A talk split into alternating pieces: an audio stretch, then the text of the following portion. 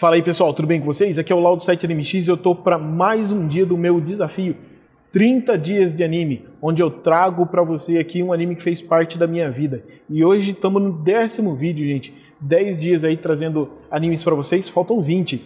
Hoje eu trago para vocês um anime que faz literalmente parte da minha vida e eu acho que se um dia eu parar de assistir anime, ele é um anime que eu não vou deixar de ver e rever. Outras oportunidades, outras cenas de luta. Full Metal Alchemist. Tá? Por que Full Metal Alchemist para mim é, é, tem essa importância ele rola aqui nessa, nessa contagem de 30 dias de anime, nesse vlog? É, Full Metal, quando eu conheci Full Metal, eu não gostava de Full Metal. Eu via sempre minha mãe assistindo Full Metal uh, na Rede TV, se eu não estou enganado, quando era transmitido na Rede TV, e eu não achava, achava aquela armadura e aquele loirinho, umas coisas estranhas. Porque normalmente o horário que passava Fullmetal é o horário que eu chegava do serviço. Ou eu chegava do serviço ou estava saindo para trabalhar. Então não dava para assistir bem, eu não acompanhava tanto. Era um período da minha vida que eu estava mais focado em, em, outro trabalho que eu tinha na época, ali em 2004, 2005, eu não lembro mais ou menos aí, quando passou na Rede TV. Então eu não estava muito ligado ainda, é, ainda não, não estava muito ligado nesse período em animes, nos lançamentos. Né? Assistia um ou outro, mas não tinha tanto empenho. E Fullmetal ali acompanhando minha mãe, vendo como minha mãe se divertia, gostava de assistir, eu falei assim, meu, deixa eu ver o que, que é isso, né? E foi aí que, meu, fui picado aí pelo bichinho da alquimia e não consegui largar mais. Fullmetal, uh, depois que eu conheci, depois daquela bagunça também, né? Animes na TV brasileira normalmente tem, tem uma certa bagunça, ou não passa tudo de uma vez ou passa picado.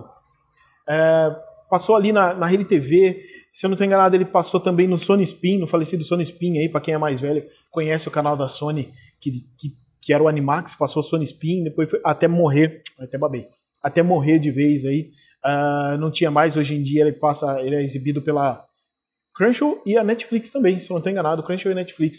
Teve um live action há dois, três anos atrás aí que não sei quando, por que fizeram esse live action, já estavam anunciando que seria um live action um filme que iria reprimir toda a história de Fullmetal num filme só. E para quem conhece a história do Fullmetal sabe que não dá para pôr tudo num filme só. Então, é lógico que não ia ter um final satisfatório.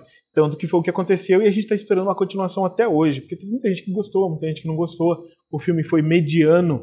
Então aí, se houver uma continuação pro live action de Fullmetal, deve ser alguma ironia do destino muito boa. Porque o live action não é tão ruim, tirando ali os 20 minutos finais que os caras resolvem atropelar tudo de uma vez.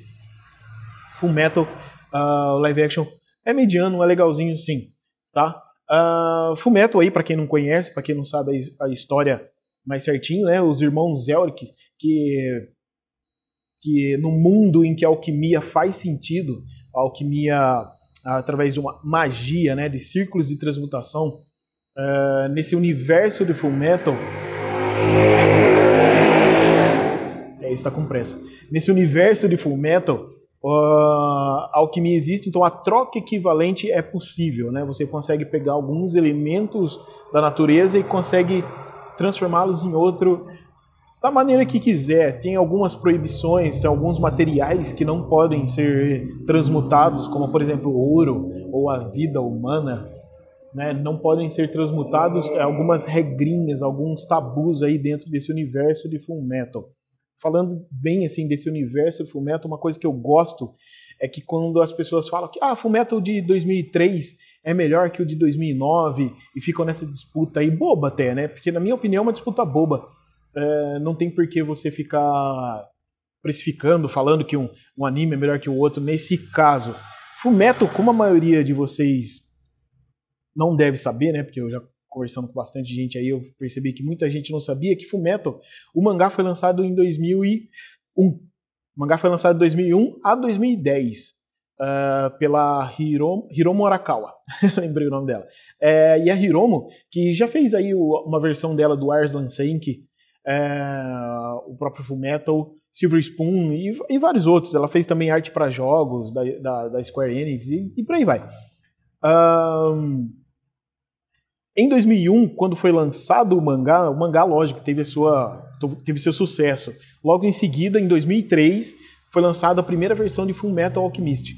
Essa versão de Full Metal Alchemist, quando ela começou, ela andava ali mais ou menos parecida com o mangá. do, acho que do episódio 12, da metade para frente ali dessa, dessa versão de 2003, o mangá, uh, o anime alcançou o mangá, então não tinha muito o que falar. Então foi feito um novo roteiro, foi feita uma nova estratégia, mais um compressa.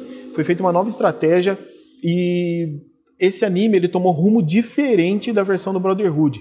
Essa versão, esse universo dentro de Fullmetal com outros uh, uh, trabalhando diferente os personagens sem dar spoiler do mangá, eu achei uma versão muito interessante porque nessa você traz uma outra visão de uma boa história, como realmente os fillers, na minha opinião, deveriam ser.